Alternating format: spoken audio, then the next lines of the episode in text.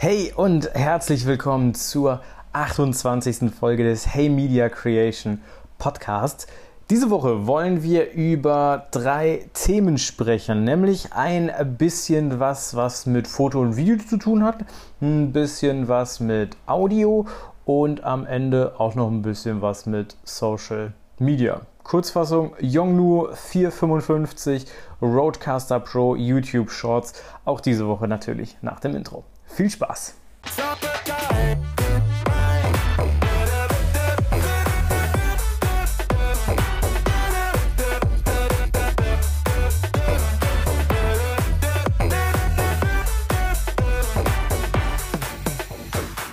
Und damit herzlich willkommen auch jetzt hier nochmal richtig äh, zur 28. Folge des Hey Media Creation Podcast, Folge 28, der Vollständigkeit halber.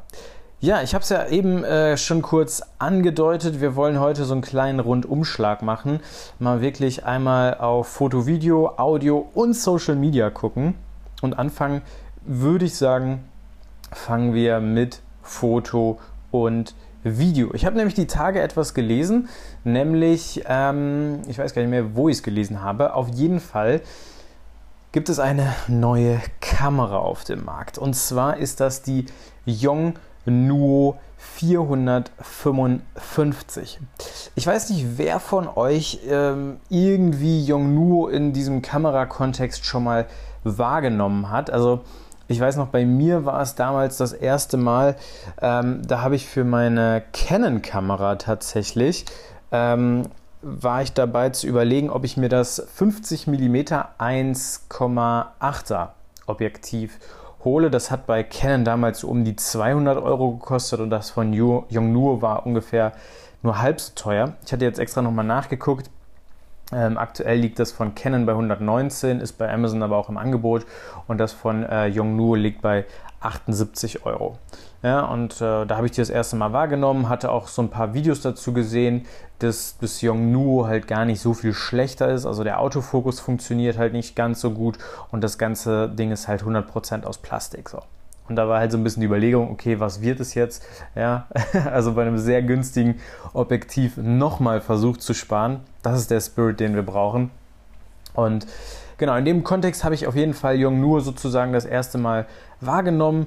Long story short, es ist einfach ein chinesischer Hersteller für Kameras und vor allem für Kamera-Equipment. Also nicht nur Objektive, sondern auch Licht und äh, vor allem auch Blitze stellen die her. Ich hatte auch mal einen Blitz von denen. Und ähm, genau, die haben jetzt eben einfach eine neue Kamera vorgestellt. Yongnuo 455 habe ich schon gesagt. Und jetzt ist natürlich die Frage, was ist das Besondere an dieser Kamera und warum reden wir darüber? Also, das Ganze ist eine 4G-fähige MFT-Kamera, um das Ganze mal so zu sagen. Also MFT, Micro Four Third, steht im Endeffekt einfach nur ähm, dafür, was da für ein Sensor bzw. was für Objektive da am Ende draufkommen. Die Kamera, wenn ihr bei YouTube mit dabei seid, ihr kennt das Spiel, habt ihr ein Bild und dieses Bild kommt aus der Lumix GH5 auch eine MFT-Kamera und 4G. Ja, ähm, im Endeffekt ist es, sieht diese Kamera so aus. Wir haben auf der, warte mal, ich schnapp mir hier mal meine ganz alte Kamera. Hoppala, bisschen eingestaubt. Also, das ist jetzt hier Canon EOS 700D. Ähm, auf der Vorderseite, also ich sag mal so im Profil, wenn man sich die im Profil anguckt, die Kamera wirklich bis zum Sucher, alles was vor dem Sucher ist sozusagen, sieht bei der Yongnuo 455 aus wie eine Kamera. Alles auf der Rückseite, also das, was man als Fotograf sozusagen die ganze Zeit sieht, ist dann im Endeffekt Smartphone. Also das sieht dann ungefähr so aus von hinten. Da habt ihr einfach nur ein fettes Smartphone hinter. Und das sozusagen sorgt auch dafür, dass, ähm, dass es einfach gar keine Knöpfe gibt. Ja? Also es gibt einen Auslöser und alles andere ist Software auf dem Smartphone, was da sozusagen hinterliegt. Wenn man jetzt irgendwie ein Vergleichsgerät, eine Vergleichskamera sucht, ähm, mit der man das Ganze jetzt irgendwie vergleichen könnte, Ähm, also ich tue mich ein bisschen schwer damit, jetzt hier die Black Magic Pocket Cinema 6K zu nennen, aber es ist im Endeffekt genau das. Nur mit dem kleinen Unterschied, dass die Yongnuo ein Viertel von dem kostet, was die Black Magic kostet. Die Yongnuo 455 soll in China für umgerechnet, ja, also Pi mal Daumen, 500 Euro an den Start gehen, was halt schon echt krasser Preis ist für das, was die Kamera können soll. Ähm, man kann ja mal überlegen, was man hier in Europa für 500 Euro für eine Kamera bekommt. Ja, also eine GoPro vielleicht in einem Bundle, würde ich mal so meinen. Ich meine, klar, es gibt auch von Canon und so Kameras, aber das ist nicht viel, was man da bekommt. Ja? Also das ist schon ein richtig krasser Preis und klar, Yongnuo ist jetzt auch nicht so der klangvolle Name, wie es zum Beispiel Canon oder Sony ist keine Frage. Aber nichtsdestotrotz ist das was, was man im Auge haben sollte. Und jetzt stellt sich natürlich die alles entscheidende Frage, was bekommt man denn für diese 500 Euro? Weil das ist ja wirklich entscheidend. Ich habe es gerade schon gesagt, MFT 20 Megapixel soll der Sensor haben. Wir können 4K, boah, jetzt bin ich mir nicht sicher. Jetzt äh, hoffe ich, erzähle ich keinen Mist. 60 FPS machen können. Äh, 30 auf jeden Fall, logischerweise. Aber ich meine, ich hätte auch 60 gelesen. Das habe ich mir nämlich nicht rausgeschrieben jetzt. Und natürlich das 4G-fähige Smartphone. Das äh, hat man genauso oft gelesen wie bei Apple 5G im neuen iPhone 12. Jo, haben wir, haben wir wahrgenommen. Das Ganze, dieses Smartphone ist sozusagen ein 5 Zoll großer Full HD Bildschirm, der, wie ich gerade eben schon gesagt habe, auf der Rückseite der Kamera angebracht ist. Es gibt im Endeffekt keine Knöpfe, ja, alles digital auf dem Gerät sozusagen einzustellen, von ISO über White Balance, alles Mögliche eben nur digital einzustellen. Das Ganze läuft über eine Android 10 Oberfläche. Hm, warum nicht Android 11, habe ich mich gefragt. Ähm, kann sein, dass das ähm, einfach per Update kommt. Ähm, aktuell soll es eben diese Android 10 Oberfläche sein. Aber was eben sehr, sehr cool ist von äh, Yongnuo gemacht, da wir da wirklich dieses 4G-Modul drin haben, können wir dann von der Kamera, von dem Smartphone, ich meine, im Endeffekt ist es kein Smartphone, ja, es ist einfach der, der der Bildschirm, der auf der Rückseite der Kamera ist. Aber es ist halt mit Android und die Größe des Smartphones, es sieht einfach aus wie ein Smartphone. Ähm, das Ganze gibt uns auf jeden Fall die Möglichkeit, von der Kamera live in 4K auf alle möglichen sozialen Netzwerke zu streamen, was schon extrem nice ist, wenn du ähm, überlegst, dass du jetzt irgendwie in einer etwas größeren Stadt lebst in Deutschland und irgendwie 4G kein Thema ist, dann ist das auf jeden Fall eine sehr geile Geschichte, wenn du wirklich so on the go von überall theoretisch das Livestreamen kannst, ohne jetzt irgendwie krasses Setup und und und. Das ist, das, das kann schon einiges, wenn es denn funktioniert, kameraseitig und natürlich netzabdeckungsseitig hier bei uns im wunderschönen Deutschland. Ne? Genau. Dann Anschlüsse. Anschlüsse bekommen wir natürlich auch. Zwei USB-C-Anschlüsse, dann natürlich Slots für die äh, SIM-Karte und die Speicherkarte logischerweise und zwei 3,5 mm Klinkenanschlüsse, einmal sozusagen fürs Mikro und einmal für die Kopfhörer. Jo, im Endeffekt, das ist alles, was man so grob weiß. Ähm, Veröffentlichungsdatum gibt es noch keins und es ist auch nicht wirklich sicher, dass diese Kamera nach Europa kommt. Es gibt ähm, bisher ehrlich gesagt kein Anzeichen dafür, dass sie nach Europa kommt, was ich ein bisschen schade fände, weil ich meine, diese ganzen Marken sind natürlich groß in China, klar, keine Frage, aber ich fände es wirklich mal spannend, diese Kamera vielleicht so als Zweitkamera für einen Livestream oder so zu nutzen, weil ich meine, durch die Lumix GH5 habe ich natürlich auch die Objektive, die da sozusagen direkt drauf passen, ohne irgendwie Adapter, whatever. Ähm, was natürlich sehr, sehr nice wäre und weshalb ich das halt wirklich gerne einfach mal ausprobieren würde. So, und damit kommen wir dann auch schon zum zweiten Thema, nämlich weg von Kamera Bild und ja, Foto und Video sozusagen, sondern hin zum Audio. Wie ihr vielleicht wisst, habe ich mir den Roadcaster geholt. Das, ja, da komme ich gerade schlecht dran. Der steht auf jeden Fall hier vorne. Das ist dieses Gerät, ähm, wo du am Endeffekt für Podcasten vier Mikros anschließen kannst. Ach komm, ich gucke gerade einmal, dass wir das hier hinkriegen. Ähm, es ist nur der Punkt gewesen, dass ich es bisher halt kaum nutzen konnte, weil ich kein ähm, ja im Endeffekt kein XLR-Mikro nutze, sondern ja hier meine Rode NT USB. Und ähm, ja, die, da habe ich jetzt das Kabel die Tage ein bisschen äh, ramponiert, weshalb ich da jetzt sowieso ein neues hätte bestellen müssen, bla bla bla. Und deswegen habe ich mich jetzt für das Shure SM7B entschieden, sodass ich den halt hier jetzt auch wirklich mal ohne irgendwie von irgendwem Mikros leihen äh, zu müssen, das Ding on a daily basis nutzen kann. Das war ja auch das Ziel. Ähm, ich war ja erst nicht sicher, ob ich es wirklich behalte. Aber ähm, nee, hat mir gut gefallen. Der erste Eindruck war gut. Und jetzt habe ich sie bei mir auf dem Schoß stehen. Ich gucke mal, ob ich es hier beiseite stellen kann. So, also, das Ding äh, habe ich mir ähm, geholt vor keine Ahnung, einem Monat oder so, sage ich mal.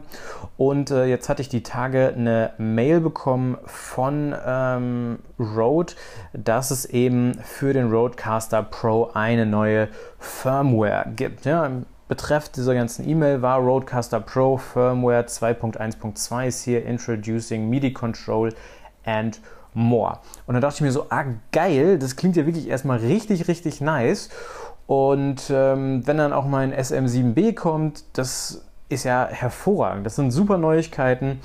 Und ähm, dann habe ich auf das Video geklickt, was in der Mail sozusagen verlinkt war, wo der Kollege von Rode sozusagen einmal diese ganzen Neuigkeiten vorgestellt hat. Und dann war ich so, ähm, das Video habt ihr euch auf eurem Kanal schon im April hochgeladen wieso kenne ich das jetzt noch nicht? Wieso, warum war mir das nicht bekannt und warum kriege ich die E-Mail dann jetzt? So, weil das ist ja grundsätzlich was, ich habe das Ding vor einem Monat gekauft, da hatten wir ja schon April.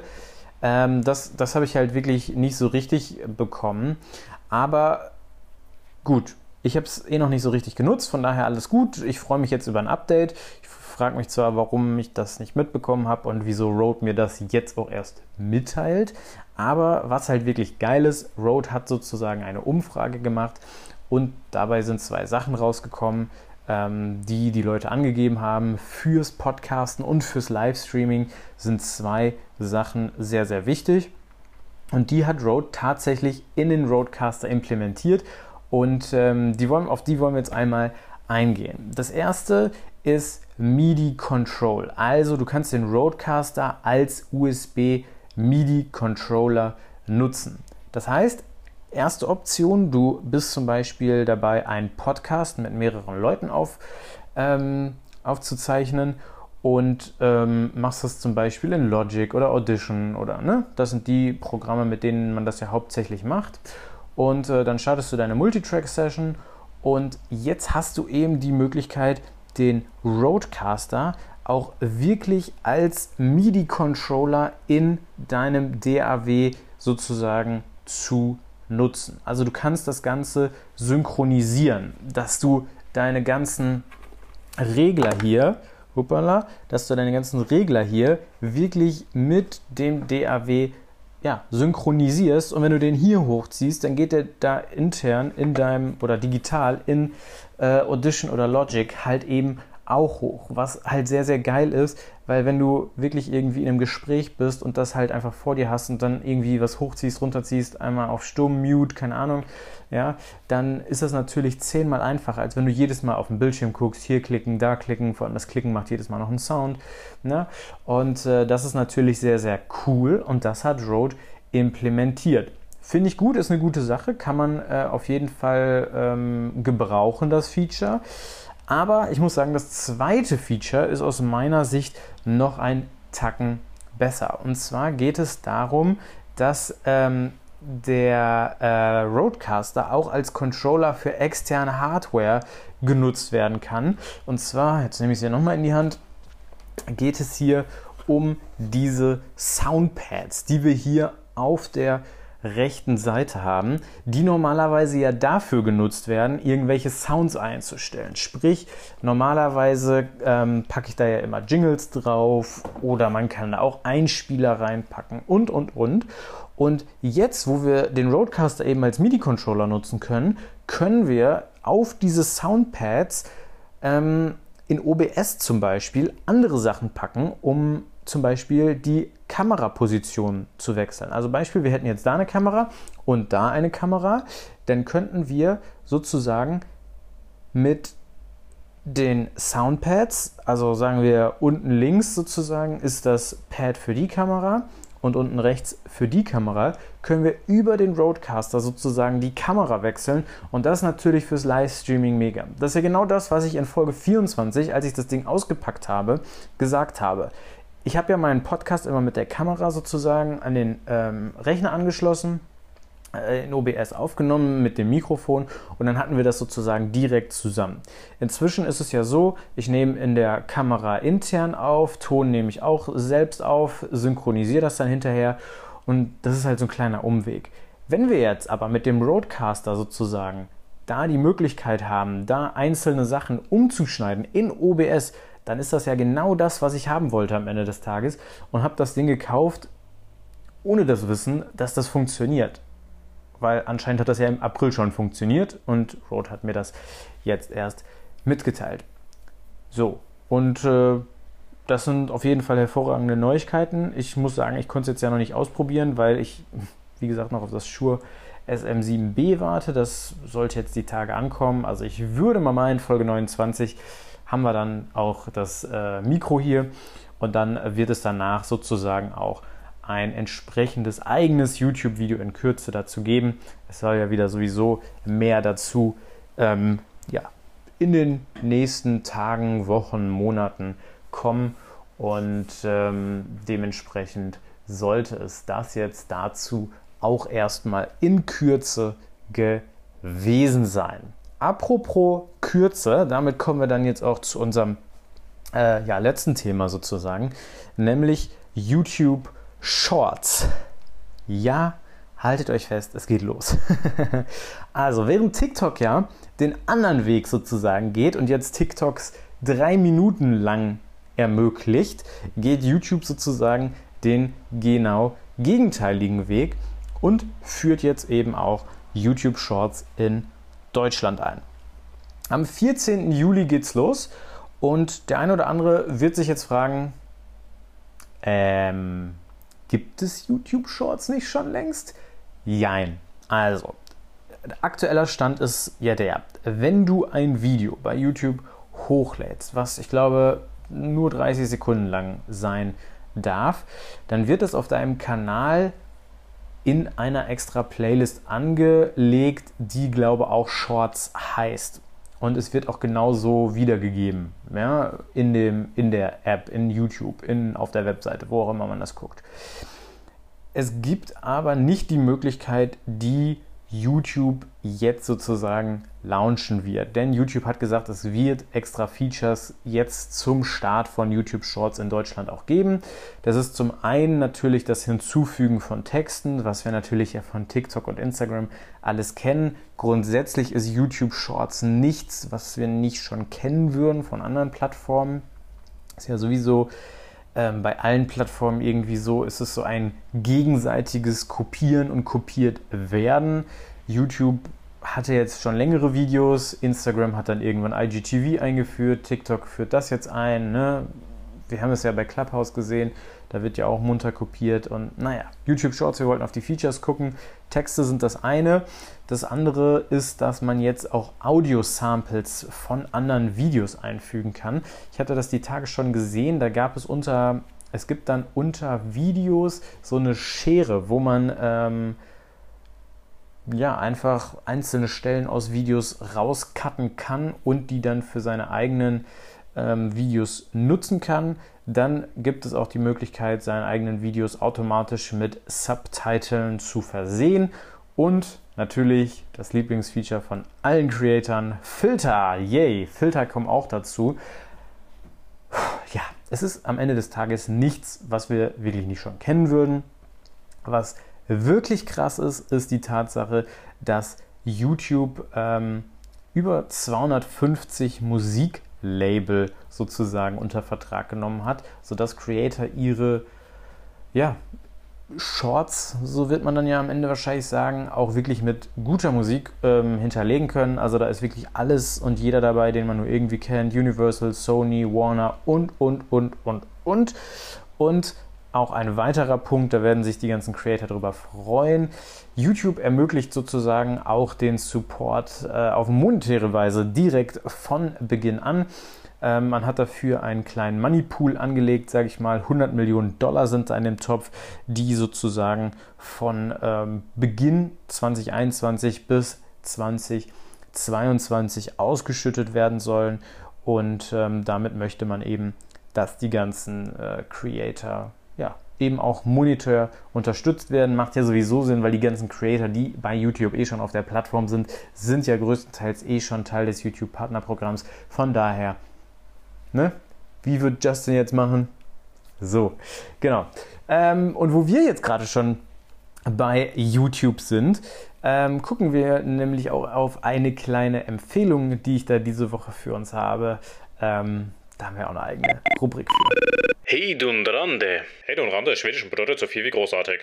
So sieht es aus und es geht diese Woche um etwas, was sehr Special Interest mäßig ist. Ich persönlich ähm, habe ja früher mal aktiv Radsport betrieben und gucke und verfolge natürlich aktuell auch die Tour de France eifrig. Und da habe ich bereits letztes Jahr, da gab es ein oder da gibt es ein YouTube-Video von mir zu, nämlich, ich glaube, die besten Videos 2020 müsste das sein. Ich markiere das auf jeden Fall mal hier oben in der Ecke. Ähm, und darüber, oder da habe ich drüber geredet, über Tour de Titema von Bas Titema. Der Niederländer war früher selber Radsportler und ja, durch den ein oder anderen schlimmeren Unfall war seine Karriere dann relativ früh vorbei. Hat jetzt eben da seinen YouTube-Kanal und äh, der Kanal heißt auch Tour de Titema. Und äh, auf diesem Kanal begleiten sie grundsätzlich immer das, den Radsport so, ja, als grobes Ganzes. Und äh, im Sommer, wenn dann die Tour de France startet, wird dann immer die Tour de France begleitet. Inzwischen sind sie echt groß geworden und äh, haben über 100.000 Abonnenten, ähm, haben auch Sponsoren mit Skoda und boah, wie heißt der andere, Bingo oder irgendwie so und jeden Tag für jede Etappe eine eigene Challenge. Ja, also was war schon dabei? Zum Beispiel, als sie die 100.000 Abonnenten geknackt haben, mussten 100 Wasserflaschen von den Fahrern eingesammelt werden. Dann gab es auch dieses Jahr wieder äh, die Wheelie Challenge. Ja, das ist ein Video, was ich euch wirklich sehr ans Herz legen mag. Äh, sehr, sehr geiles Video geworden kleiner, kleiner Wermutstropfen ähm, ist auf Holland, also auf Niederländisch, ja. Also man versteht so die Hälfte, nicht alles, aber wenn man ungefähr weiß, worum es geht, dann kommt man da ganz gut mit. Ist, denke ich, ein ganz geiler Tipp, weil Tour de France geht eben noch bis Sonntag. Da kann man äh, das sozusagen noch so ein bisschen live on the road äh, verfolgen. Das ist sozusagen äh, der Tipp von mir für diese Woche. Und dann sind wir auch schon wieder am Ende angekommen. Ich hoffe, ihr hattet genauso viel Spaß wie ich. Wir sehen uns dann nächste Woche wieder zu Folge 29. Macht's gut, bis dahin und ciao.